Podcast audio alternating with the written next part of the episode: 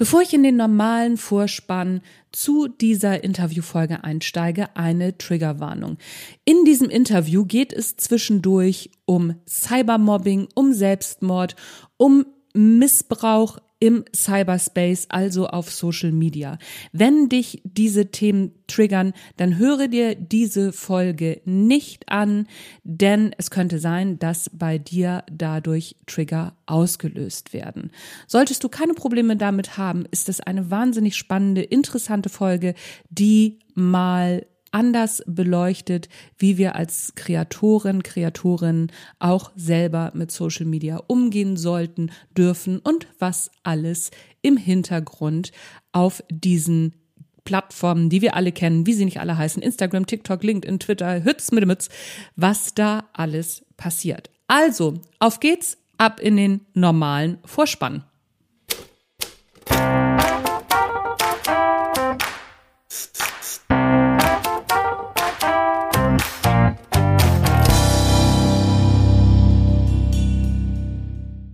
So, erstes Interview nach der Sommerpause. Verrückt. Und ich habe zu Gast die wunderbare Isabel Prophet. Isabel war schon öfter da und heute sprechen wir über Social Media. Denn darüber hat Isabel ein Buch geschrieben und ha, das ist doch genau der richtige Anlass, darüber zu sprechen.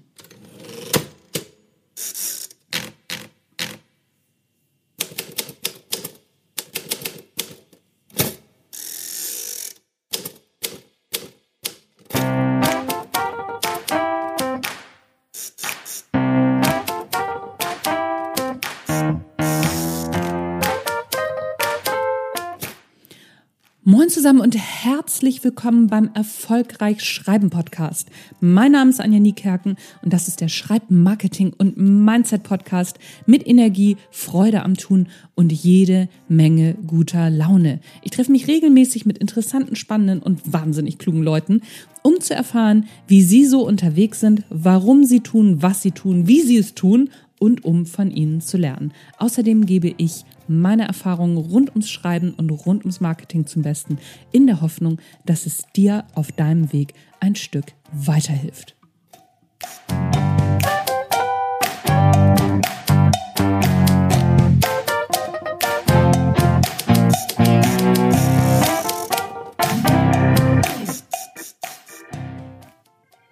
Bevor wir nun in das Interview mit Isabel Prophet, Journalistin und Autorin starten, habe ich noch eine kleine Ankündigung. Leider ist ja vor der Sommerpause so einiges schiefgegangen und ich wollte ja meinen Online-Kurs an den Start bringen rund ums Bloggen, also erfolgreich Bloggen. Wie gesagt, das hat vor der Sommerpause nicht so ganz funktioniert, wie ich mir das vorgestellt habe. Das ist manchmal so, vielleicht kennst du das ja auch aus deinem Leben. Aber jetzt, aber jetzt geht's ganz, ganz furchtbar rund. Und zwar in zwei Wochen geht es los. Dann starten wir mit der Anmeldefrist für erfolgreich bloggen, beziehungsweise dann ist die eine Woche die Anmeldung geöffnet und da kannst du auch noch schnell reinspringen. Geh einfach einmal auf meine Internetseite. Da findest du unter dem Reiter Angebote auf jeden Fall den Link zum, was wollte ich denn jetzt sagen? Zur Warte, äh, zur Warteliste, genau. Und komm auf die Warteliste. Du bekommst dann in der Woche vorher auch noch Einblicke in den Kurs, dass du auch weißt, worauf du dich einlässt. Die Warteliste ist unverbindlich. Das heißt, wenn du auf der Warteliste bist, heißt das nicht, dass du dann automatisch gebucht hast, in einem Abosystem festhängst, da nie wieder rauskommst und mir Millionen von Euro zahlen musst. So ist es nicht. Die ist unverbindlich, komm einfach drauf. Du kannst gucken, gefällt mir der Kurs, gefällt mir der nicht. Du bekommst Informationen auf der Warteliste für den Kurs. Und dann kannst du in der Woche, in der Anmeldewoche dich entscheiden. Du kannst nur in dieser einen Woche buchen. Es wird diesen Kurs in diesem Jahr nicht mehr geben. Das heißt, wenn du mit dem Bloggen durchstarten willst, Attacke los. Und jetzt aber, ohne weitere Umschweife, zum Interview mit Isabel Prophet. Isabel ist, wie gesagt, Autorin und Journalistin und hat ein Buch über Social Media geschrieben. Für Jugendliche, gar nicht für Erwachsene, aber ich habe das Buch gelesen, beziehungsweise quer gelesen. Und ehrlich gesagt, wenn du dich noch nicht so viel mit Social Media befasst hast und auch die Hintergründe hinter Social Media nicht so gut kennst und manchmal auch denkst, oh, das wird mir alles zu viel und, und, und, dann ist das Buch auf jeden Fall was für dich. Das Buch verlinke ich dir in den Show Notes. Du kannst dieses Interview auch nochmal nachlesen auf meinem Blog. Da ist das Buch auch verlinkt. Und natürlich verlinke ich dir in den Show Notes auch den Link zur Warteliste meines Online-Kurses. Jetzt aber ohne viel Umschweife, auf geht's ins Interview. Hallo Isabel, ich freue mich voll, dass du heute mal wieder dabei bist. Hallo, vielen Dank für die Einladung. Ich freue mich auch. Ja, sehr gerne. Isabel, ich habe das eben in der, ähm, in der Einleitung schon gesagt. Du hast ein Buch geschrieben über Social Media. Okay, für Jugendliche, weil du hast mir, ja, ey, sehr gut. Guck mal. Ne? Genau, da ist es im Carlsen Verlag erschienen, aber ich erzähle das natürlich alles noch, verlinkt das auch hier unten drunter alles, also so das ist überhaupt kein Thema.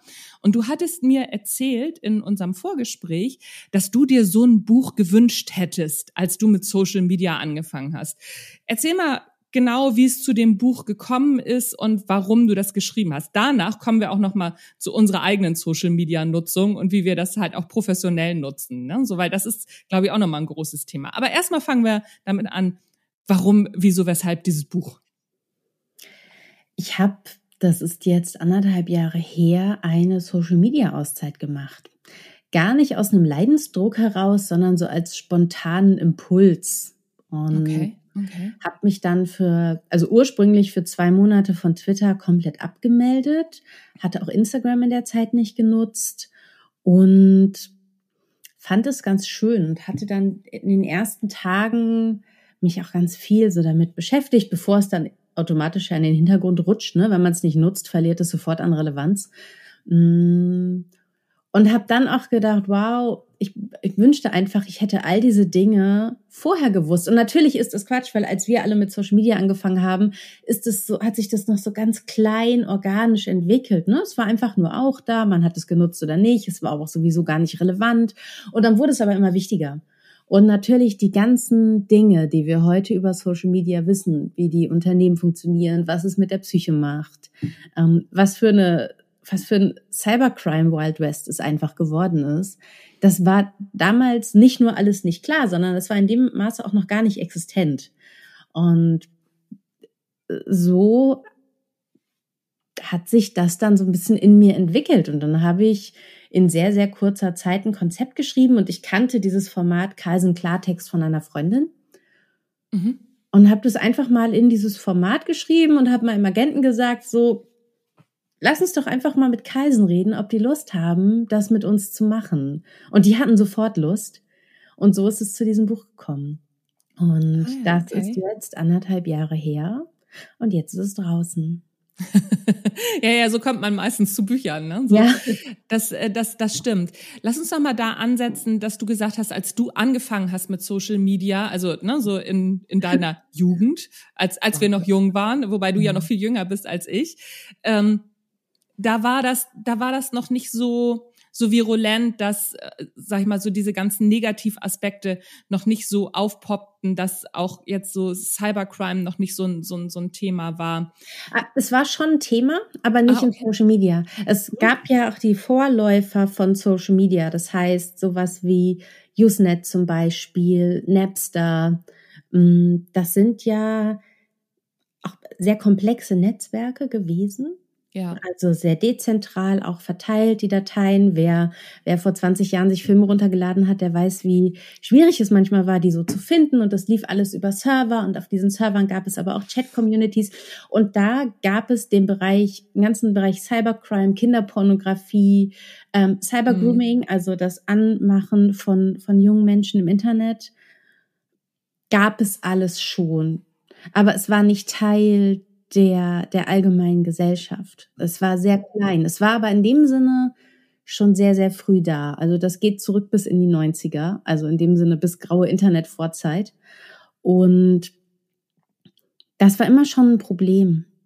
Also da reden wir jetzt von, damals gab es Browser-Games, das ist heute was ganz anderes. Früher waren Browser-Games Spiele, die, bei denen man etwas geklickt hat und das löste etwas aus, dann hat der andere etwas geklickt, aber viel auch war textbasiert oder zahlenbasiert, gar nicht wie heute, dass man da mit Bildern und Grafiken, Figuren und Welten operiert hat, sondern da reden wir von HTML-Seiten mit Text. Eigentlich was großartig.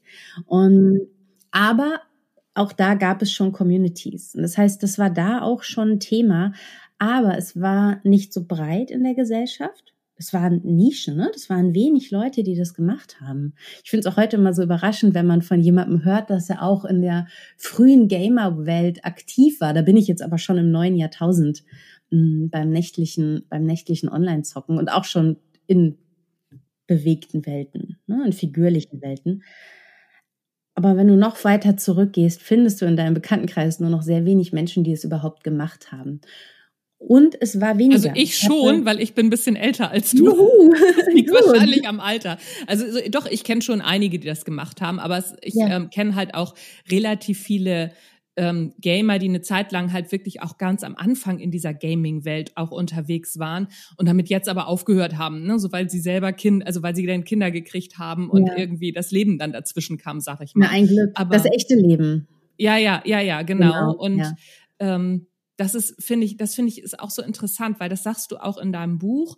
Du schreibst auch in deinem Buch irgendwie, was, was passiert, wenn du Social Media mal ausmachst. Oder eine ganz tolle Frage, die relativ weit am Anfang kommt, die fand ich auch mega interessant. Wer sind wir ohne Social Media? Mhm. Das fand ich mega spannend, weil ich dachte jetzt so für mein Alter, ne, so für mich, ähm, ja, dann habe ich es halt nicht, weil ich kenne ja die Welt noch ohne Social Media. Ich habe ja auch ganz lange noch gar kein Handy gehabt. Und dann, ne, so klar müsste ich mich erstmal wieder dran gewöhnen.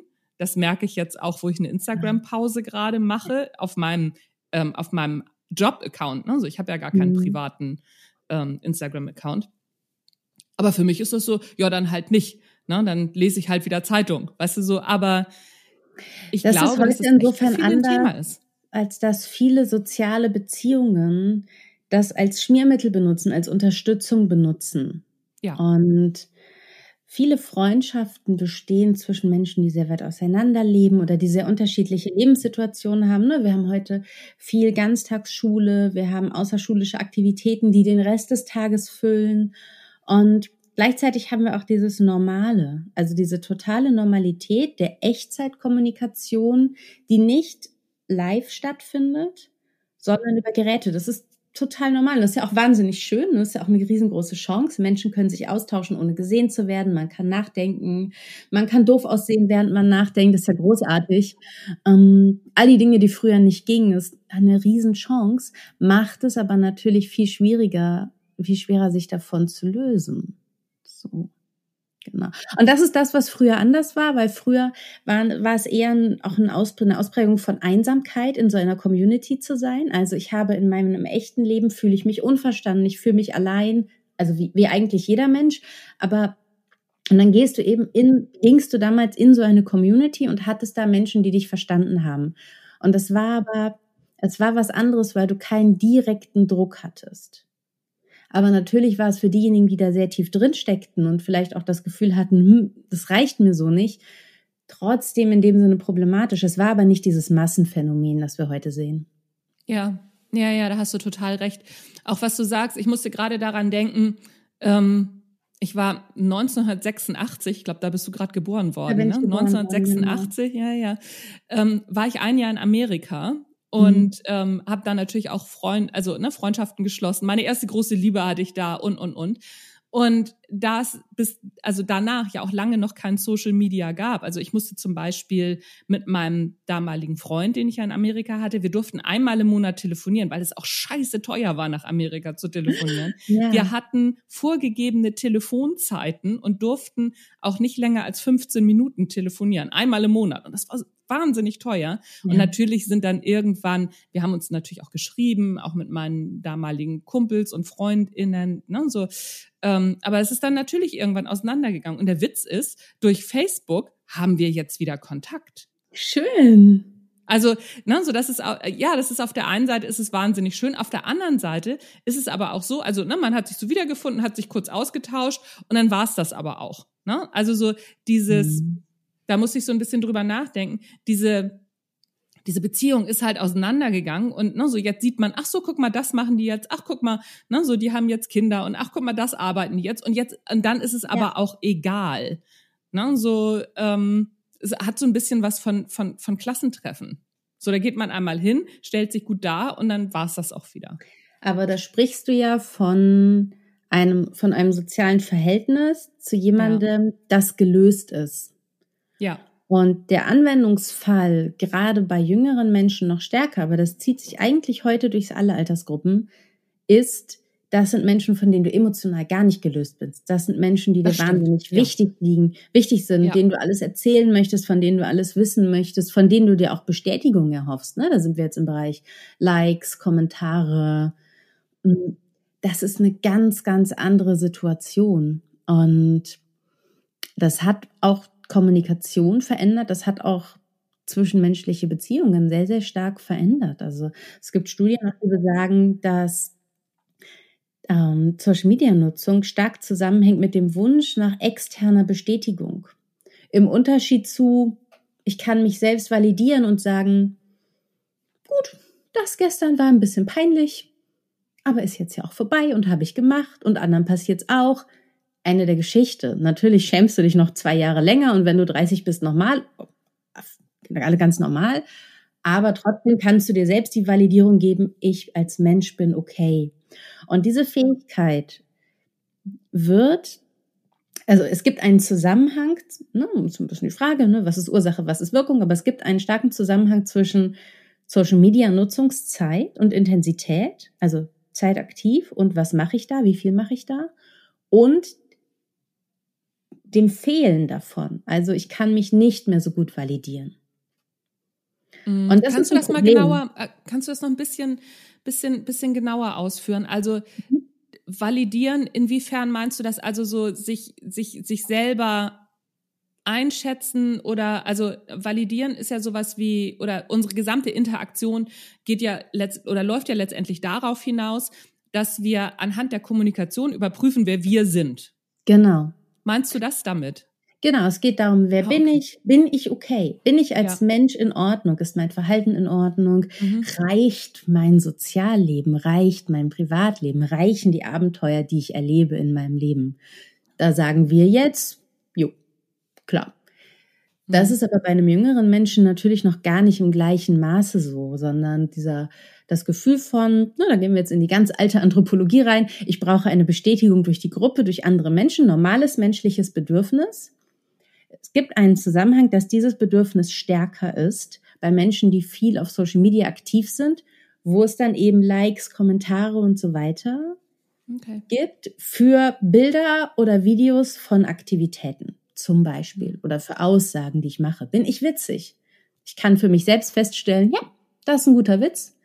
Oder ich kann ihn erstmal ins Internet stellen und gucken, was sagen denn die anderen und dann kommt eine Bestätigung oder eben nicht. Und das perfide daran ist, dass diese Bestätigung aber nicht nur daran hängt, was andere von mir denken, mhm. sondern auch immer ein gewisses Zufallselement hat. Die Algorithmen der sozialen Netzwerke sind also einerseits natürlich darauf dafür gemacht, Reichweiten zu erzeugen, Nutzung zu erhöhen. Das mhm. ist nach außen gerichtet. Nach innen gerichtet auf die einzelne Person haben sie ein gewisses Zufallselement. Das heißt, es läuft auch mal ein Post schlecht.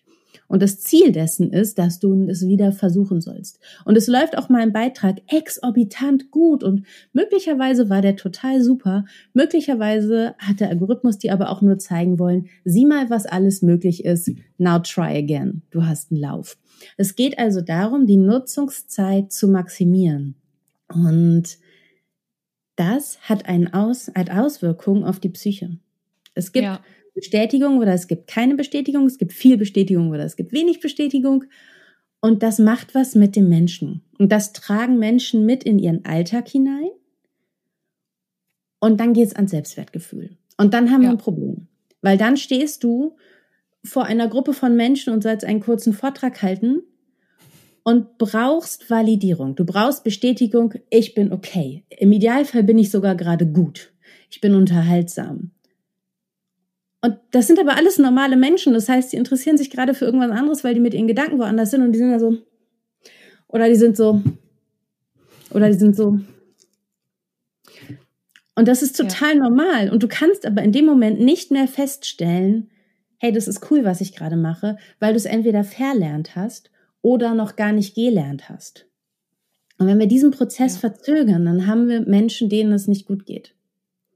Ja, ja, ja. Also ich kann das, ähm, ich kann das bestätigen und wie gesagt, ne, so ich bin ja noch ohne diesen ganzen Kram aufgewachsen. Also ne, so wenn wenn ich dieses Element des Aufwachsens damit noch dazu addiere, dann ist das schon ein ganz schönes Thema. Ne? weil gerade das, was du gesagt hast, ich mache gerade zum Zeitpunkt der, dieser, dieser Aufnahme, mache ich gerade eine Instagram-Pause. Ne? Weil ich mhm. äh, auch gemerkt habe, mir ist es wahnsinnig zu viel geworden, vielleicht auch wie dir, ne? als du gesagt hast, ich brauche mal eine Social-Media-Pause. Ich mache jetzt keine komplette Social-Media-Pause, aber ich habe eben gemerkt, dass ich extrem agitiert war in meiner Produktion von Inhalten, um wirklich um mehr Reichweite zu bekommen. Und diese Agitierung ist genau dadurch entstanden, was du gesagt hast. Ne? So der Algorithmus hat mir gesagt, so, mm, nö, kein guter Post. Mm, nö, zeigen wir nicht so vielen Leuten. Mm, nö, also nicht so viele Likes. Mm, nee, nicht so viel Reichweite. Ja. Und ich habe so gestrampelt und alles mir angeguckt, ne, so was kannst du machen, was ist jetzt, also ne, so was ist da, da ideal, was ist da ideal. Und die Antwort ist, das weiß keiner, weil der Algorithmus dich auch als Kreat also als Creator äh, äh, oder Kreatorin, was ich ja bin, auch genauso agitiert hält.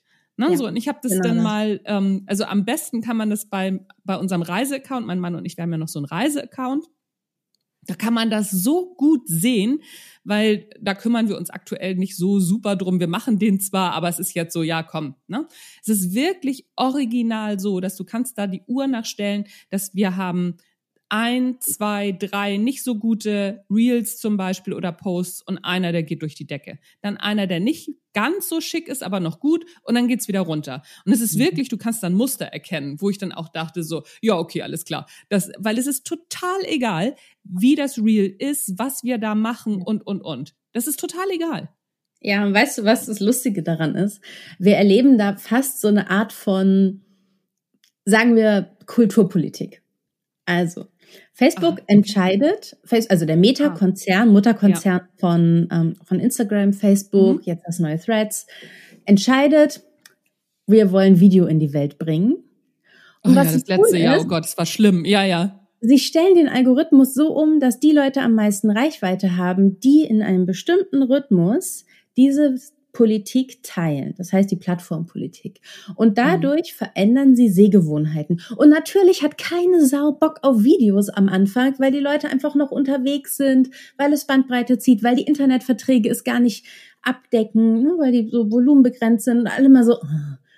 Und dann fängt aber durch die Gewohnheit an, sich etwas zu verändern. Und Video wird tatsächlich populärer. Das heißt, wir haben hier einen gewinnorientierten Weltkonzern, einen der größten, mächtigsten Konzerne auf diesem Planeten. Das gilt für jeden Menschen auf der Welt, ob er es nur nutzt oder nicht. Der unsere Kultur aktiv prägt. Und das ist ein bisschen problematisch, weil unsere Kultur sich bislang sehr natürlich entwickelt hat. Natürlich entwickelt sie sich auch immer durch Machtverhältnisse. Und natürlich war das bislang oder sagen wir in den vergangenen ungefähr fünf bis achttausend Jahren sehr stark Männer geprägt. Und es ist schön, dass sich das jetzt auch etwas verändert. Ne? Das ist die große Chance in Social Media. Frauen bekommen eine Stimme, die sie vorher einfach nicht hatten. Auch andere marginalisierte Gruppen. Aber trotzdem haben wir hier ein, eine Einheit, ein, dieses Unternehmen als Einheit, das Kultur steuert und darüber darauf einwirkt, wie wir als Menschen zusammenleben, wie wir kommunizieren, was uns wichtig ist, was wir sehen. Ne? Also Stichwort TikTok und seine massiv ausgelebte, sehr offensiv ausgelebte Transfeindlichkeit. Das ist eine wahnsinnige Macht und die steht dieser Chance gegenüber. Und das ist, dessen muss man sich einfach bewusst sein. Ich bin der Meinung, dass wir soziale Netzwerke dringend brauchen und wahrscheinlich für immer brauchen werden, weil sie die einzige Chance sind, bestehende Machtstrukturen, und es gibt immer bestehende Machtstrukturen, wieder aufzubrechen und das ein bisschen dynamisch zu halten. Das ist wahnsinnig wichtig, aber wir müssen einfach uns klar machen, dass das gewinnorientierte Unternehmen sind, die ihr Geld damit verdienen, dass andere Unternehmen sie dafür bezahlen uns und unsere Aufmerksamkeit zu verkaufen.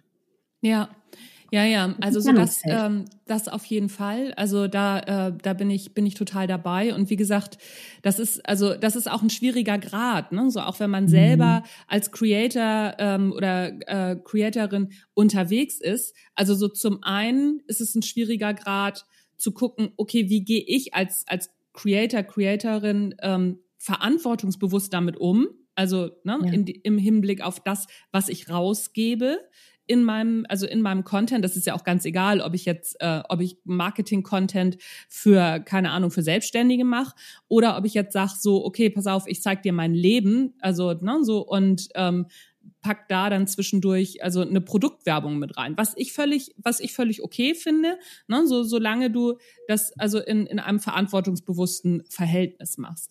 Aber der Punkt an sich ist natürlich auch zu gucken, dass man, dass man selber nicht, nicht in dieses Loch fällt und eben immer im Hinterkopf hat, das ist hier ähm, fremdes Territorium. Ne? Also so, ich nutze hier die, die Plattform eines Riesenkonzerns und ich ähm, ich füttere das ja auch. Also so, ich füttere ja auch das Monster. Ne? So, also, ja. weil wäre ich jetzt nicht da, würde meinen Kram da nicht hinpacken, würde es ja auch nicht so gut funktionieren. Ne? So, und dann kommen eben mhm. Sachen, dass man eben aufpassen muss, gerade in dieser Aufmerksamkeitsökonomie, die, wie du ja auch sagst, ne, Macht bedeutet. Aufmerksamkeit ja. ist Macht heute. Ja. Ne? Und wie die gesteuert wird, das ähm, gehört alles zusammen. Ich habe gerade vor kurzem ein sehr schönes Beispiel auf YouTube gesehen. Ähm, und zwar ging es da drum ähm, von äh, Katja Krasowitze heißt sie, glaube ich, ne? die, die Rapperin, die Deutsch-Rapperin, die ähm, Shitstorms offensichtlich ganz aktiv nutzt, bevor sie neue Sachen rausbringt. Ja. Also Shitstorms verursacht, weil Shitstorm immer am einfachsten ähm, Reichweite, ja. Ja, genau, Reichweite, also am schnellsten Reichweite bringt, alle darüber sprechen und dann löst sie das in irgend, also dann löst sie das wieder auf für ihre, also ne, für, für ihre Community. Alle anderen sind ihr egal, die ist, also man muss natürlich auch tough sein, also es musst du natürlich auch abkönnen. Alles andere ist dann egal, aber über diesen diesen Shitstorm generiert sie dann Reichweite und das ist natürlich, weiß ich nicht, ob das jetzt so verantwortungsbewusst ist. Ja, das ist auch etwas, das momentan ja massiv ausgenutzt wird. Also wir sehen es im ja. Kleinen bei LinkedIn, wo dann so provokante erste Sätze Aufmerksamkeit erzeugen sollen. Random Shit-These mit Ausrufezeichen oder hört auf XY, Dinge, die niemand mehr tut, aber okay. Irgendjemand hat gesagt, hat keiner gesagt, aber okay. Wird ausgenutzt, um Aufmerksamkeit zu erzeugen. Dann trauen sich die Leute nicht und fangen es wieder auf. Und dann wird es so ganz sanft und ganz lieb und ganz, ganz kondensfähig. Das ist die eine Variante, die wir sehen. Die andere Variante, die wir sehen, ist so aus dem Bereich von, wir bewegen uns politisch ein bisschen nach rechts. Wir bewegen uns auch so gesellschaftlich ein bisschen in der Zeit zurück. So wiederum zurück zur ne, Zementierung alter, alter Machtstrukturen oder dem Versuch. Da sehen wir auch, dass da bewusst aggressiv argumentiert wird, auch bewusst provoziert wird. Wie langweilig sind Provokationen? Das ist so. Ähm, um Reichweite in den eigenen Bubbles zu erzeugen, die dann rüberstrahlt zu den anderen, weil die natürlich Gegenrede machen. Und das ist auch, Gegenrede ist auch wichtig, aber Gegenrede ist eben auch immer Reichweite. Und die, diese Debatten und auch die, die sozialen Netzwerke fördern ja Debatten mit Reichweite. Das wird ganz, ganz bewusst dazu ausgenutzt, Reichweite zu erzeugen für rechts konservative und diskriminierende Thesen. Um das Gedankengut zu verbreiten, um auch zu zeigen, hier, wir sind viele. Und dann passiert was ganz Spannendes.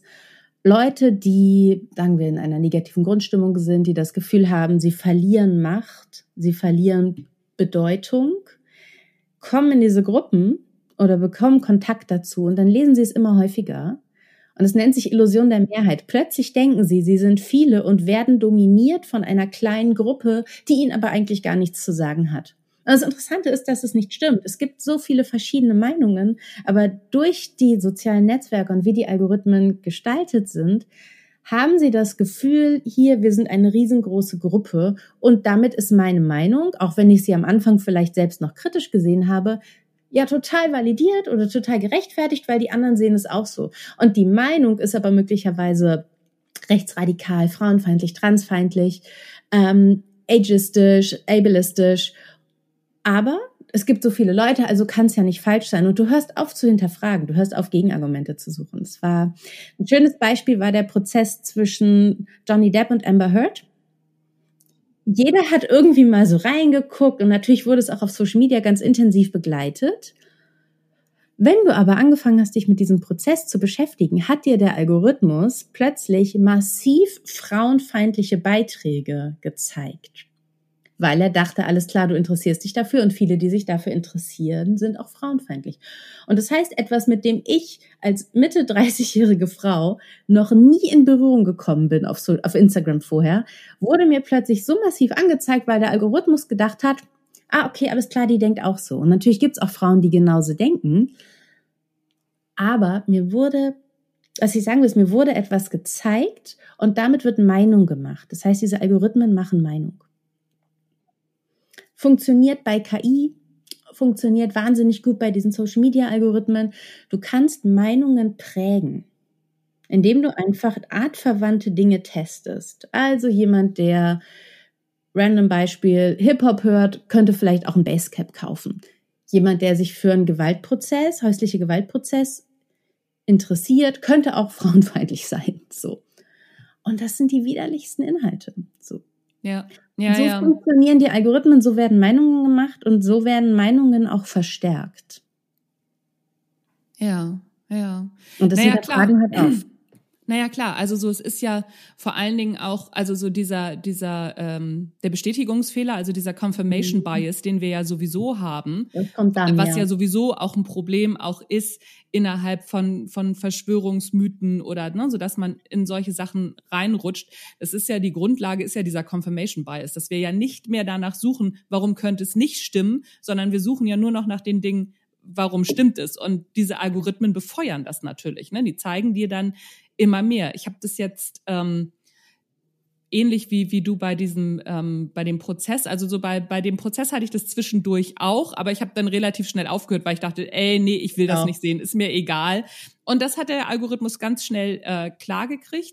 Aber mhm. jetzt ähm, mit dieser äh, ganzen Rammstein-Diskussion, da habe ich dann auch mir ein, zwei Videos auf YouTube angeguckt, die eine Gegenrede hatten, also ne, so nicht, nicht zu dem wie wie wie es jetzt alles aufgearbeitet ist, sondern eine Gegenrede zu dem, also warum es nicht so sein könnte.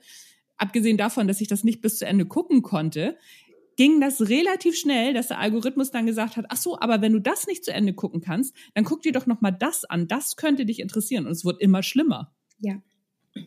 Ja. Und das, das Interessante ist, dass die Qualität der Argumentation dann ja plötzlich auch sehr, sehr schlecht wird, weil es keinen Druck gibt, gut zu argumentieren, weil es sich in einer Blase bewegt.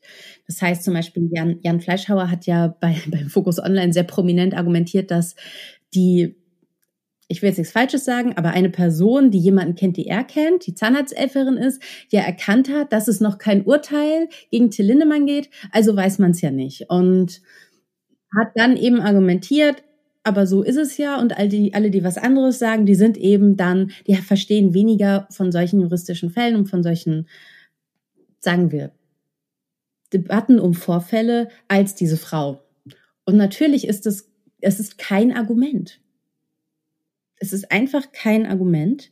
Aber wenn du es gut genug sagst, dann hast du plötzlich ein Scheinargument kreiert. Und das ist schwierig, weil in dem Moment hast du nichts gemacht, aber du hast die Leute auf deiner Seite, weil du es einfach eloquent gemacht hast. Und das sind Leute, die können das sehr, sehr gut. Und davon gibt es wahnsinnig viele. Ja, ja, ja, das stimmt, das stimmt. Und da ist, äh, da hat Social Media natürlich auch echt einen, einen, großen Anteil. Du bringst in deinem Buch ein Beispiel, das kannte ich noch gar nicht. Also ähm, wie Social Media letztendlich ähm, dann auch, also es geht um Amanda Todd heißt sie, mhm. ähm, ja. eine Kanadierin, wenn ich das richtig war, also wenn ich das genau. richtig noch im Kopf habe, 15 Jahre alt, mit, oder mit 15 hat sie sich dann äh, umgebracht aufgrund von Cybermobbing.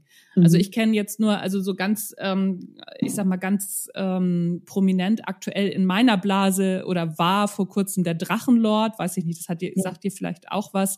Ähm, ein Typ, der auch wirklich ein bisschen fragwürdig ist, aber ein Erwachsener eben. Ne? So, es ist ein, ist ein großer Unterschied der auch, also wo es, wo es eine komplette Community auf einmal gab, den, den einfach zu haten. Das war eine ganz schicke Sache. Magst ja. du mal von diesem Beispiel von Amanda Todd sprechen? Das, also, oder mal, mal berichten? Das fand ich nämlich auch ganz mhm. interessant, wie, ähm, da was passiert ist. Also so zum einen wurde sie ja gegroomt, ne? Also so zum einen war ja so ein, so ein bisschen Cyber-Grooming da halt mit drin und wie, wie solche Sachen, die, die vor Jahren passiert sind, nicht mehr aus dem Netz rausgehen ja. und dann letztendlich zu sowas Schlimmem wie, wie im Selbstmord führen. Ja. Der Fall begann damit, dass sie mit zwölf mit anderen in einem Videochat war und sehr viele Komplimente bekommen hat und dann überredet, sich hat überreden lassen oder überredet wurde, ihre Brüste in diesem Videochat zu zeigen. Und davon hat jemand Screenshots gemacht und hat die gespeichert. Ungefähr ein Jahr später hat er sich dann bei ihr gemeldet und wollte sie erpressen, ihr mehr zu zeigen. Heute wissen wir, dass das ein Täter war, also Täter ist verurteilt worden, der das bei vielen Frauen gemacht hat. Da gibt es ganz viele andere Fälle auch. Oder nein, Frauen, Mädchen in dem Fall, ne? Mhm. junge Frauen. Und hat sie dann damit verfolgt, hat ihr immer wieder gedroht, das öffentlich zu machen, wusste durch die sozialen Netzwerke, weil sie war ganz normal in sozialen Netzwerken aktiv, hatte also Freundeslisten, hat ihre Schule markiert, konnte sehr viel über kleine Dinge rausfinden. Ich habe ich hab neulich auch von jemandem die komplette Adresse rausfinden können innerhalb von einer halben Stunde, wo ich die Adresse wissen wollte, einfach mhm. nur anhand von Dingen, die im Internet standen. Und das ist nicht jemand, der breit aktiv ist. Aber wenn man, ich in meinem Fall habe das beruflich gelernt, andere können das auch. Adressen sind sehr leicht rauszufinden, auch wenn man sie nicht ins Netz stellt. Und dieser Mensch hatte sehr viele Informationen und wie gesagt, ihre Freunde. Wir sind hier immer noch bei Teenagern und bei jungen Teenagern. Ja, sehr jung, ja. Hat angefangen, sie zu bedrohen, hat Fake-Profile erstellt, auch mit diesen Screenshots und hat es dann letztendlich öffentlich gemacht. Das hat sie dadurch erfahren, dass dann morgens um vier die Polizei bei ihr vor der Tür stand, weil es natürlich ein Notfall ist, wenn sowas passiert bei einem jungen mhm. Mädchen. Mhm musst du als, als Polizei auch eingreifen, weil du nicht weißt, ob sie sich in dem Moment schon das Leben nimmt. Weil es mhm. ist eine ganz, ganz schwere Tat. Das ging weiter, es war immer wieder so, sie ist dann gemobbt worden. Das heißt, man hat ihr die Schuld daran gegeben, dass sie das getan hat. Und hat sehr viel Hass erfahren, hatte keine Freundinnen mehr. Sie war alleine. Ne? Sie war wirklich, sie beschreibt das in diesem Video, dass sie niemanden mehr hatte, mit dem sie sprechen konnte. Die Familie ist umgezogen, sie hat die Schule gewechselt, ich glaube zweimal. Und er hat sie aber immer wieder gefunden. Dann hat sie sich mit jemandem angefreundet und dann hat diese Person, dieser, dieser junge Mann, mit dem sie sich angefreundet hat, angefangen, ähm, sie anzumachen. Mhm. Und dann gab es einen Vorfall vor der Schule, wo sie körperlich angegriffen, verprügelt wurde, ins Krankenhaus gekommen ist. Und als Folge, dieser Angriff wurde gefilmt und ins Internet gestellt. Und die Kommentare darunter waren, hoffentlich ist sie nächstes Mal erfolgreich, wenn sie sich, ähm, wenn sie versucht, sich umzubringen. Das heißt, dazwischen lagen schon Suizidversuche. Genau, und am Ende hat sie sich das Leben genommen. Und was wir hier sehen, ist so eine Umkehr von Täter-Opfer. Das heißt, sie ist ein Opfer. Als sie ein Kind war, hat jemand diese Aufnahmen von ihr gemacht, die Kinderpornografie ist, sind. Das heißt, es ist eine Straftat ja. in ja. vielen, vielen Ländern. Völlig unkritisch auch, komplett Straftat, darfst du nicht machen. Mm. Und hat die veröffentlicht. Dafür kann sie nichts. Da war sie mhm. ein Kind. Und Trotzdem hat man ihr die Schuld gegeben. Das folgt dann so eine soziale Ächtung. Wir haben vorhin schon darüber gesprochen, dass Menschen es zu den menschlichen Grundbedürfnissen gehört, Anerkennung durch die Gruppe zu erfahren. Und sie hatte keine Anerkennung durch die Gruppe. Sie war von der Gruppe ausgestoßen und wurde von der Gruppe letztendlich bedroht. Und das ist was, das psychologisch nur sehr, sehr, sehr schwer zu verkraften ist. Gerade wenn du noch dazu jung bist und noch nicht gelernt, ne? junge Menschen lernen, sich in dieser Welt zu bewegen. Wir lernen es auch noch. Jüngere ja. Menschen hatten dafür aber weniger Zeit. Und das heißt, sie ist in dem Sinne völlig haltlos. Mhm. Und mhm. genau, der ist verurteilt worden. Ähm, in, in vielen Fällen inzwischen, auch in diesem. Und ja, wir können dann jetzt aber auch darüber sprechen, welchen Täter, Täterinnenstatus die MitschülerInnen hatten. Ja. Weil ja, Mobbing ist, ja ist, eine Tat. Mobbing ist auch in Deutschland eine ja. Straftat. Du darfst es nicht machen. Und diese Täter-Opfer-Umkehr, bei der eine Person bedroht wird, ist auf jeden Fall Mobbing. Ja, ja, ja. Also Mobbing äh, zieht sich ja zieht sich ja durch alles durch. Also so das ist ja wirklich auch ein, ein sehr dramatischer Fall, ist gar keine Frage. Ähm, aber es kommen ja auch noch andere Punkte mit dazu. Da hatte ich nämlich auch drüber nachgedacht, als ich das gelesen habe, weil zum einen ist es ja auch so, dass wir als Menschen ja die Gruppe suchen. Das heißt, wenn ähm, ne, so schon eine nur eine ganz kleine Gruppe da ist, können, müssen ja nur zwei, drei sein oder jemand, der sehr meinungsstark ist, kennen wir ja auch in der Schule, ja. ne? so die, äh, das, der, die, die Hübsche, die Anführerin und ach, was weiß ich und ne? so der Footballstar. Äh, ja. Diese Filme funktionieren ja alle gleich und so funktioniert es aber ja im, im, echten Leben tatsächlich leider auch. Ne? Es gibt halt die Stars und wenn die sich gegen jemanden verschwören, stellen sich die meisten dahinter, eben auch aus diesem Gruppenzugehörigkeitsgefühl. Ja. Ne? So, und, und noch was dazu kommt und auch aus Angst, also vielleicht auch äh, der oder die Nächste zu sein. Genau, es ist eine Form von Sicherheit. Ich ja. gehe in die Gruppe, mache mit, festige dadurch meinen Status in der genau. Gruppe genau. und das Ausgestoßensein passiert mir erstmal nicht. Ist natürlich ein Trugschluss. Ne? Eine Gruppe, ja. die das tut, tut das auch mit anderen. Aber die Grundidee ist erstmal, ich gehe da rein, um mich abzusichern. Genau. Und dann kommt aber ja erschwerend auf Social Media hinzu, dass der Algorithmus es eben keinen Leuten zeigt, die gegen sowas wären, die sagen, ey, was, äh, hast du einen Dachschaden? Moment mal, ne, sowas machen wir hier mal nicht, sondern ja den, also die Leute bespielt, die das Ganze bestätigen. Ja. Also so, das ist ja so, ein, so eine, so, ein, so eine ähm, sich selbst äh, self-fulfilling prophecy, so nach dem Motto. Ja. Ne? Also so ein, ein ähm, System, was sich selbst speist. Ja. Da habe ich lange drüber nachgedacht, ne? so wie, wie schwierig das ist, weil in dem Moment, wo Cybermobbing stattfindet, ja eben die Leute, die dazwischen gehen würden, das gar nicht sehen. Ja. Ja, gleichzeitig ist das Dazwischengehen natürlich auch, muss man ganz Risiko. ehrlich sagen, ein Risikofaktor. Ne? Es gibt auch, ich habe auch die Geschichte von dem Jungen ähm, im Buch, der sich gegen Mobbing gestellt hat und krankenhausreif geschlagen wurde von einer sehr großen Zahl von Angreifern dass es, ähm, da, da muss die Prävention deutlich früher ansetzen als bei, das hättet ihr nicht machen sollen. Und das ist ein, ein, Bildungs, ein Bildungsproblem. Ne? Also gerade dieses Thema Täter-Opfer-Umkehr.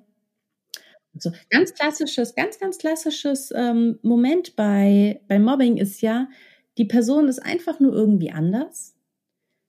Die Stimmung in der Gruppe ist aber nicht so gut die Person, die nicht zur Gruppe gehört, aus welchen Gründen auch immer, rempelt jemanden an, hat irgendwas, was auch immer, egal was, manchmal auch wirklich sehr konstruiert. Und dann fängt es an, und das ist so was ganz, ganz Kleines. Und dann fängt es so an mit blöden Kommentaren. Und das zu steigern, andere Gruppe, andere Auslöser zu finden, stärkere Auslöser für das Mobbing, bestätigt den Grund des Ausschlusses. Das heißt, es ist ein bisschen Psychohygiene. Ne? Die, die Gruppe stärkt damit, begründet damit ihre eigenen Handlungen, indem sie mehr sucht.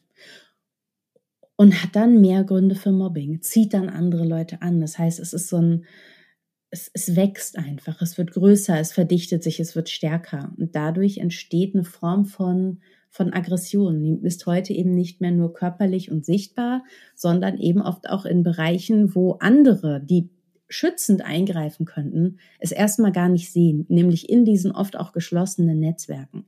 Ne, also wir sind ja so in dem, was wir auf Social Media machen, teilweise sehr offen, weil es auch nichts Persönliches ist, oder aber total geschlossen, in dem Sinne auch sicher. Bei den Jüngeren ist es oft so, dass das kleine Netzwerke sind. ja. die sehr intensiv verwoben sind. Mhm. Und wo ein, ein sehr großer Hass unbeobachtet entstehen kann, sodass niemand eingreifen kann. Ja, ja, ja, klar. Und die Täterinnen, das, das letzte ja. noch, die Täterinnen fühlen sich nicht als Täterinnen, weil sie ja diese Rechtfertigung für ihre Taten haben. Naja, klar. Also, ne, so das, das sehen wir ja jetzt, also, ne, ich sag mal, Rammstein ist ja gerade das beste Beispiel, ne, so Täter-Opfer-Umkehr. Ja, hättest du ja mhm. wissen müssen, wenn du da hingehst. Äh, nee, ich bin auf eine Party eingeladen worden. Und dann muss ja. ich gleich sagen, so, ach so, dann passiert mir sowas. Das ist, das ist ja totaler Quatsch. Aber es ist no eben auch so eine, ja, ja, ja, genau. Das ist ja auch so eine, so, so eine Täter-Opfer-Umkehr. Und dann kommt ja eben bei den Jugendlichen oder ja, bei den Jugendlichen gerade noch dazu, was du auch in deinem Buch schreibst, dass die natürlich, also na, ne, nicht auf Facebook unterwegs sind, weil da sind ihre Eltern unterwegs, da haben die gar keinen Bock drauf. Die sind auf Plattformen unterwegs, wo wir nicht sind und die wir wahrscheinlich, also die wir ja auch nicht so schnell verstehen. Ne? So, ich habe ja. Snapchat zum Beispiel, hab, ich habe, das weiß ich nicht, habe ich mir vier Tage angeguckt und habe gedacht, ne, habe ich keinen Bock drauf. Wäre mein Sohn da unterwegs unterwegs gewesen, hätte ich keine Chance gehabt. Ja. Und ähnlich ist es ja auch mit, mit TikTok oder ne, so, auch was da so passiert. Ich ähm, kriege das wirklich auch nur von, also so über drei Ecken mit, weil ich selber auf TikTok nicht bin, weil da habe ich keine Lust zu. Ne? So, das ist mir einfach zu schnell, zu nervig, zu aufwendig und ich mache es ja sowieso nur beruflich, also eben privat nicht.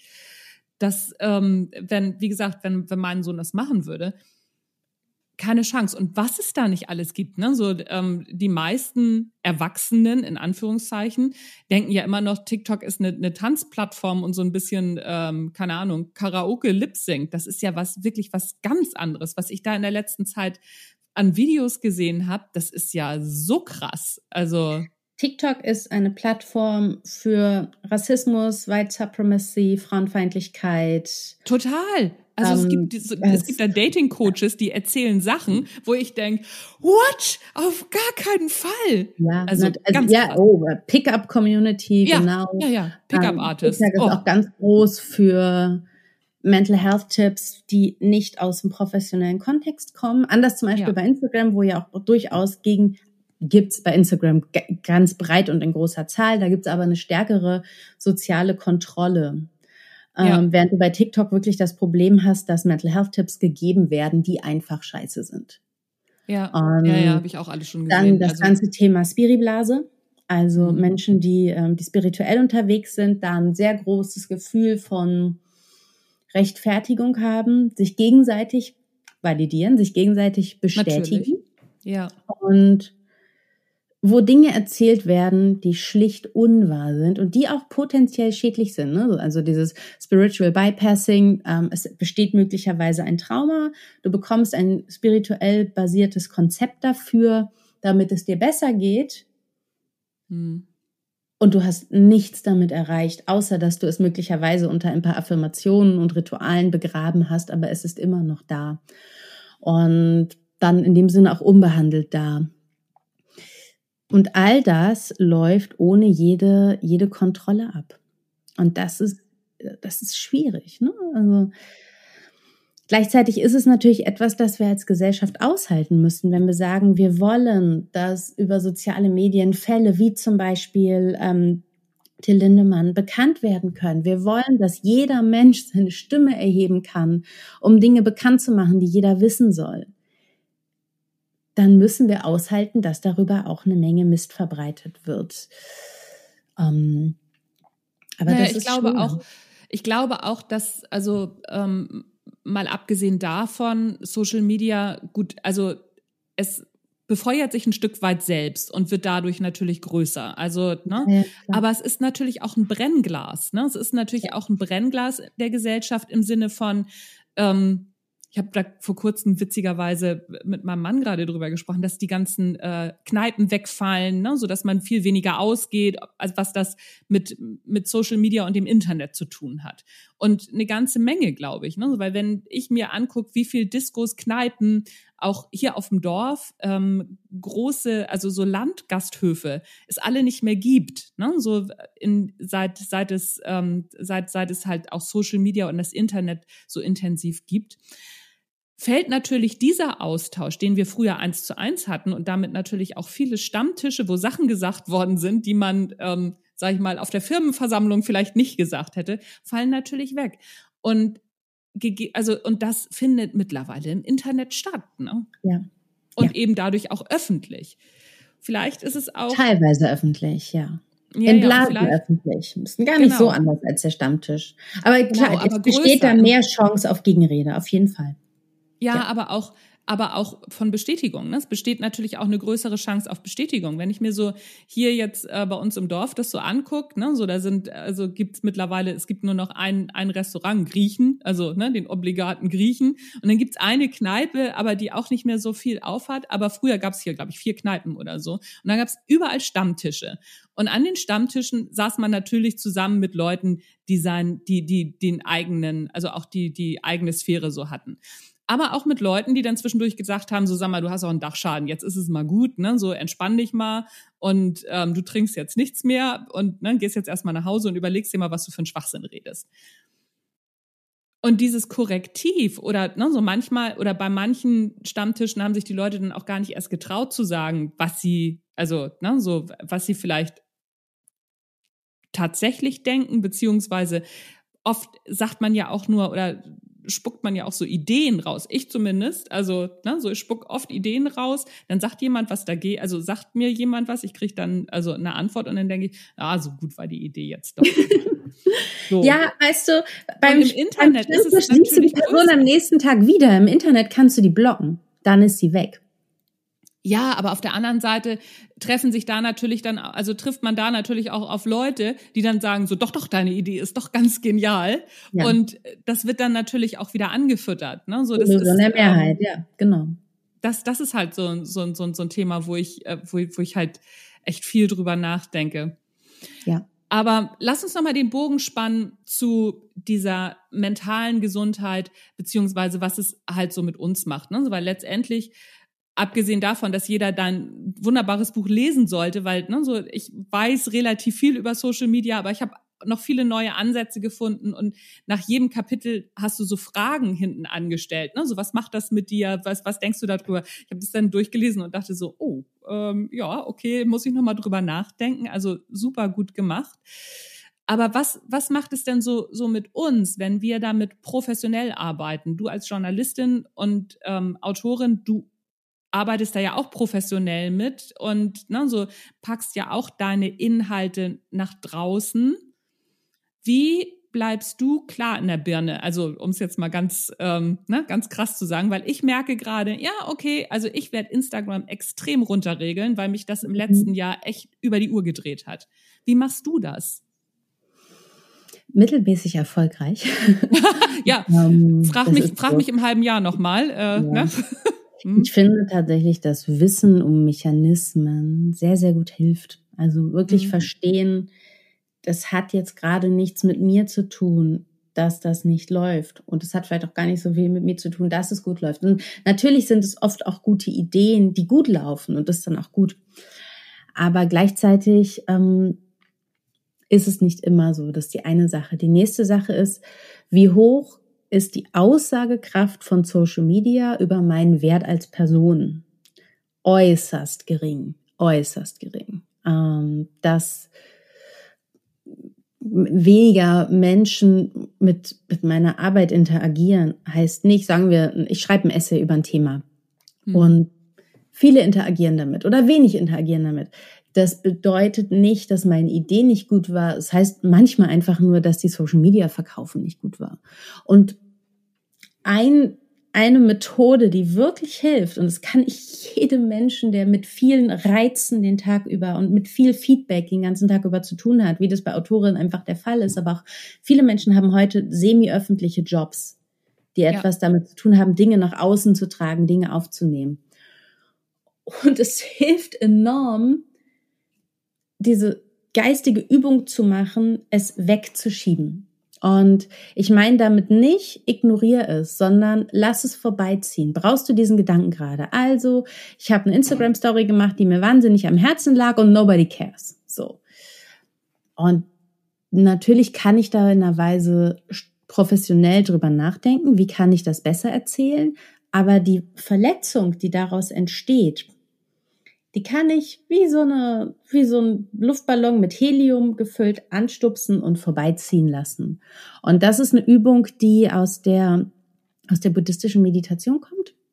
Mhm. Also dieses, ich trainiere mir an, negative Gedanken festzustellen und dann zu sagen, ich mache jetzt nichts mit dir. Genauso wie negative Gefühle. Ne? Also auch jemand, der, ich habe mich viel mit, mit Wut beschäftigt und Wut ist ein Gefühl, mit dem wir nichts machen müssen. Aber mhm. in der Regel machen wir es trotzdem. man kann das aber lernen. Das gleiche gilt für Enttäuschung, das gleiche gilt für, sagen wir, Neid auf andere Creators oder auf andere Menschen, die mehr Erfolg haben. Wir müssen mit diesem Gefühl nichts machen. Mhm. Und die grundsätzliche Übung, und ich weiß, es klingt wahnsinnig einfach, es ist unglaublich schwer und ich rate dringend dazu, das zu trainieren. Die grundsätzliche, die grundlegende Übung ist, diesen Gedanken zu erkennen oder das Gefühl zu erkennen und es weiterziehen zu lassen. Nicht es ja. irgendwie klein zu hauen, sondern einfach zu entscheiden, und mit dir mache ich jetzt gerade nichts. Und in der, in der Meditation würde man dann weitergehen und sagen, konzentriere dich auf deinen Atem, lass etwas Neues kommen. Und das hilft enorm, weil was ist die Relevanz von Social Media in Bezug auf den Wert meiner Person? Der ist äußerst gering und gerade als Autorin muss man das lernen, weil man oft daran gemessen wird, wie viele FollowerInnen man hat und daraus eine Idee von Kompetenz abgeleitet wird. Und das wird einem so gesagt. Und dann fühlst du dich wie der wertloseste Mensch der Welt. Was ist so eine intensive Form von Abwertung, das zu sagen. Aber ich bin ja nicht dümmer in dem Moment, nur weil das jemand gesagt hat. Und das muss man lernen. Und ja, und es, ein, ist, es, ist, es ist so, es ist so ein Quatsch. Es ist so ein Quatsch. Also, wenn ich auf Instagram gucke, ich glaube, ich habe irgendwas bei 3500, 3400 Follower, Followerinnen. Mhm. Das ist nicht viel für einen Creator, für eine Cre Creatorin ist das wirklich sehr, sehr wenig. Ja. Trotzdem verkaufe ich wie blöd, aber ich verkaufe natürlich nicht nur über Instagram. Ich habe ja mehrere, also ne, ich habe mehrere Kanäle und ähm, das sagt letztendlich, sagt es gar nichts aus. Also so diese Follower-Zahlen. Es gibt Menschen, die haben Hunderttausende, die haben also ne, 500.000 Follower, Followerinnen verdienen damit aber kein Geld. Also, ne, so, ja. es kommt natürlich auch drauf an, was du willst. Ich würde aber gerne nochmal auf dein Bild zurückkommen, ne? so diesen, diesen Heliumballon. Ich habe das nämlich auch in meinen ähm, Leadership-Coachings. Ich mache das allerdings anders. Also ähm, ich habe ein anderes Bild. Mein Bild ist etwas drastischer. Du kennst mich ja, was meinen Sprachgebrauch anbelangt. Und ähm, bei mir ist es scheiße vorbeischwimmen lassen. Es ist so, als ob du, auch schön, ne? als ob du an einem Fluss sitzt und alles fließt an dir vorbei.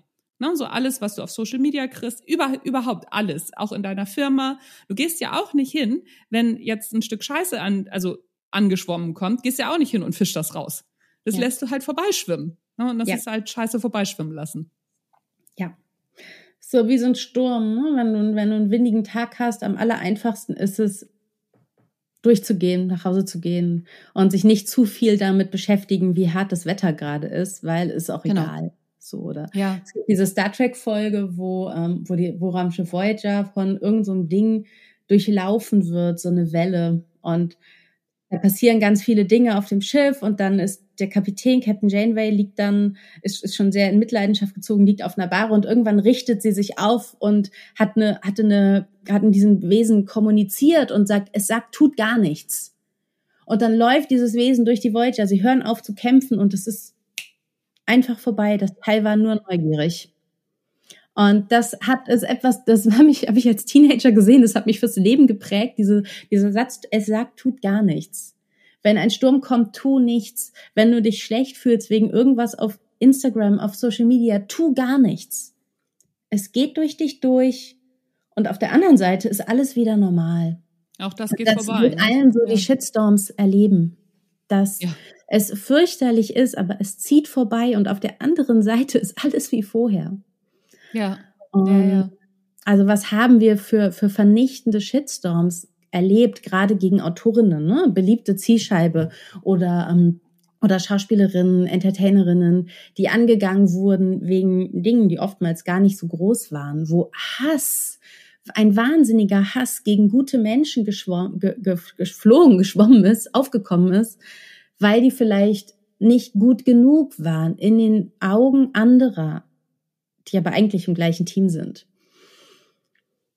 Da passiert nichts. Da passiert nichts. Das ist total wichtig, aber das ist etwas, das kann ich als Erwachsene so sehen, weil ich genau weiß, am Ende habe ich immer noch mich und ich habe immer noch meine soziale Gruppe, die viel stärker ist.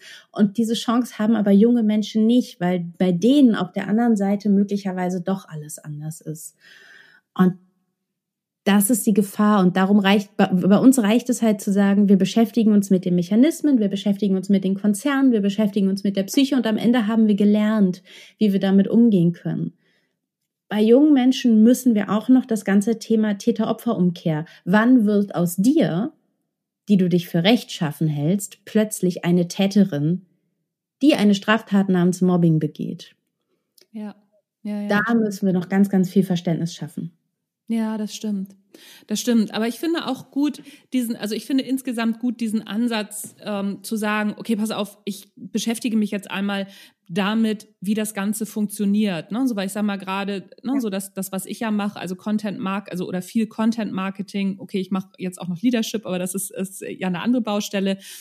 Aber dieser, gerade dieser, dieser Content-Marketing-Bereich, ne, so, ich glaube, die, es gibt ja sehr, sehr viele Leute, die auch immer wieder davor zurückschrecken und sagen, nee, das mache ich nicht. Was ist denn, wenn ich einen Shitstorm kriege? Ah, also es dauert dauert schon ein bisschen, bis man einen Shitstorm kriegt. Also so von ja. jetzt auf gleich kriegt man keinen. Da musst du ja. schon richtig was für tun. Und B, sich einmal mit diesen ganzen Mechanismen zu befassen. Ne? Wie funktioniert denn das? Also wie funktioniert Social Media? Und da finde ich, ist dein Buch auch äh, für Erwachsene ein super Einstieg, um einmal zu sehen, ach so, ne? so mhm. letztendlich ist es, also sind es nur Plattformen, sind, ist es nur Technik und ähm, aber ich muss lernen, damit umzugehen. Ja. Ja. Man braucht so eine gewisse Wissensbasis darüber, ja. wie diese Dinge funktionieren. So wie du auch in den Supermarkt gehst und weißt, bestimmte Dinge sind auf die und die Art präsentiert, damit du sie nimmst. Quengelware an der Kasse, die auch bei Erwachsenen in stressigen Situationen hervorragend funktioniert. Funktioniert super. Die Schokolade an der Kasse funktioniert bei mir 1A. ja. Mm, und dieses Lebenswissen brauchen wir bei mhm. sozialen Netzwerken auch. Ja.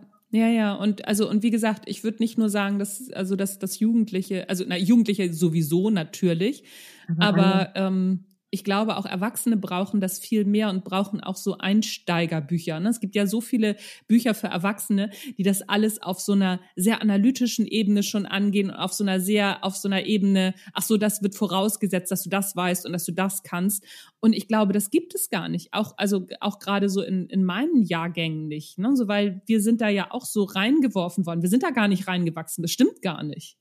Das sagen zwar immer alle, aber nee, sind wir gar nicht. mit, den, mit dem Kopf zuerst reingetaucht. Ja, ja, ich finde das Problem bei der Literatur über im weitesten Sinne moderne Technologien ist, dass sie entweder dafür oder dagegen sind in der Regel.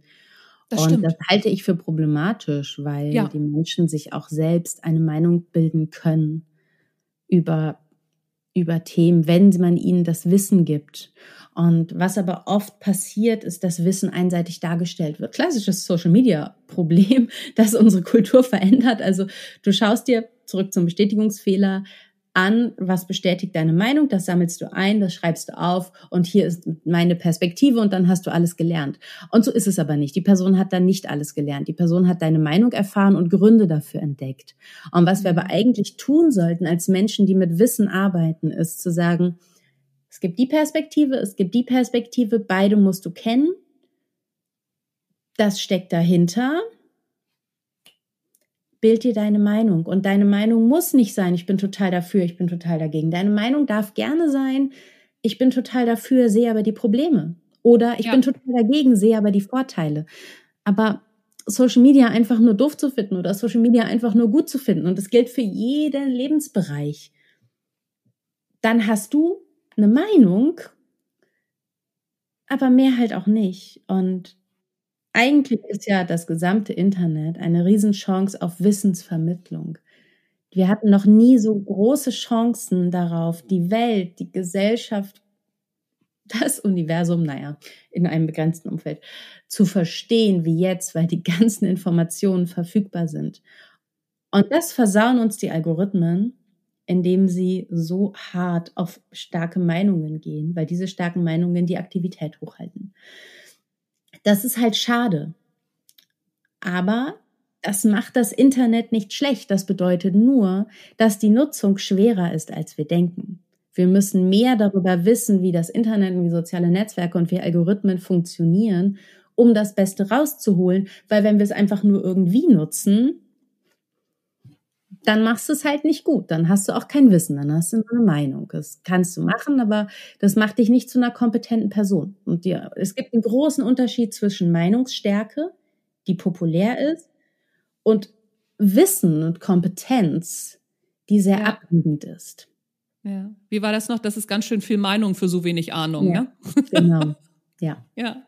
Ich glaube, dass, ähm, ich finde, das ist ein gutes Schlusswort. Also, ne, so äh, von, von dir, was du gesagt hast, weil ähm, genau das ist, ist ja häufig der Punkt. Ne? So wir, wir, wir leben ja auch innerhalb von, von unseren Meinungen. Wir, wir mhm. ja, wir beide ja letztendlich auch, was grundsätzlich ja auch in Ordnung ist. Aber gerade wenn wir jetzt sagen, okay, komm, komm, Social Media zum einen lässt sich aktuell aus unserem Leben nicht wegdenken. Also das ist eben einfach da. Und zu und, wichtig. Ähm, bitte?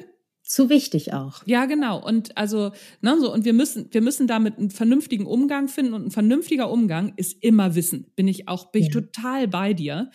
Ähm, und dafür ist dein Buch auf jeden Fall genau richtig. Ich kann das also noch nur noch mal allen heiß ans Herz legen und eben nicht nur den Eltern für Jugendliche oder Jugendlichen selbst, sondern eben auch Erwachsenen, die jetzt sagen, ey komm, ja. ich möchte mal ein bisschen was über den Hintergrund wissen, ohne eben gleich eine andere Meinung auch gedrückt zu bekommen, beziehungsweise ohne auch gleich ähm, zu denken, oh Gott, bin ich blöd, das habe ich alles, das, das weiß ich alles gar nicht, habe ich alles noch nicht verstanden, sondern wirklich sich damit zu befassen. Und dafür finde ich, ist dein Buch echt super, super gut. Also absolute Empfehlung.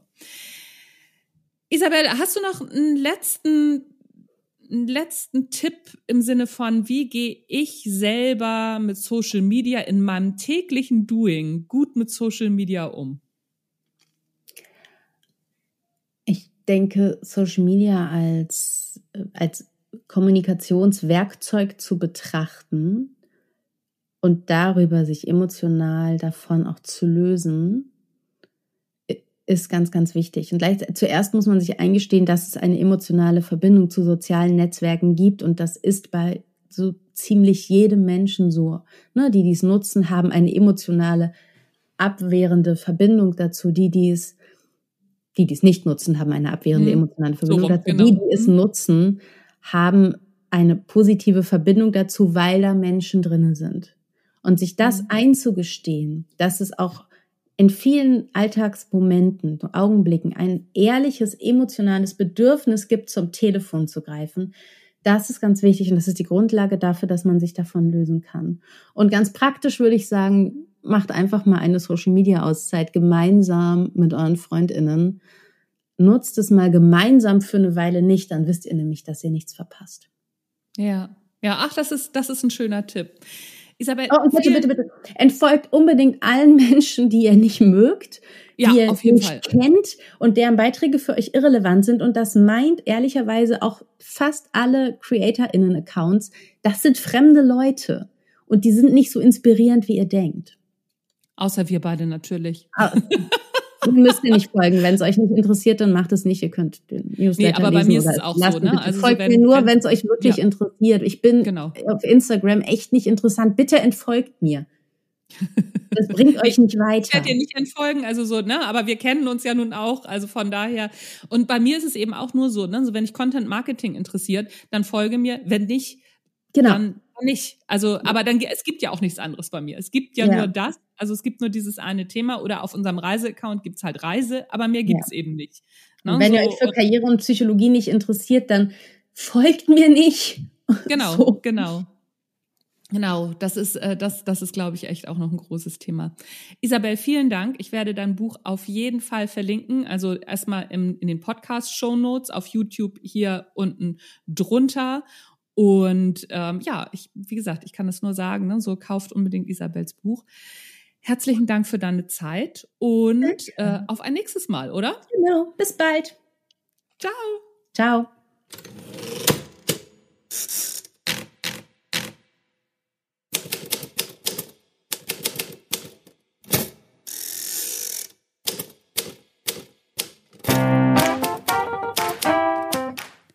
Ja, das war's von uns, von Isabel und mir für heute.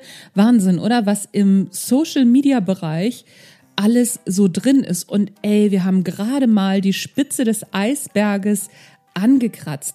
Wichtig ist für mich nochmal zu sagen, denk dran, Social Media auch als Creator, Creatorin so zu nutzen, dass es dir auch in der Birne, also psychisch, dabei noch gut geht, weil auch als ja, Kreator, Kreatorin, Creator, wie man das auch immer nennen will, Influencer, Influencerin, ist es schon so, dass dich Social Media agitiert hält. Und da ein Stück weit aufzupassen und auch ein Stück weit für sich selber zu sorgen, ist auf jeden Fall wichtig. Nichtsdestotrotz brauchst du natürlich eine Strategie und ach, was weiß ich nicht alles, Hütz mit dem Mütz. Aber das war heute nicht das Thema. Denk nochmal dran, die Warteliste für den Online-Kurs Erfolgreich Bloggen ist eröffnet. You know what I mean. Du weißt, was du zu tun hast einfach auf meiner Homepage auf Angebote klicken und da siehst du den Reiter erfolgreich bloggen. Trag dich auf der Warteliste ein, du bekommst einen Einblick in den Kurs und dann kannst du entscheiden, mache ich mit ja oder nein. So, ihr Lieben, wir hören uns nächste Woche wieder. Thema weiß ich noch nicht, aber ich bin mir ziemlich sicher, nächste Woche fällt mir was ein. Bis dahin. Bleibt mir gewogen und mein Name ist Anja Niekerken, das war der Erfolgreich Schreiben Podcast. Das war's für heute. Tschüss, bis dann.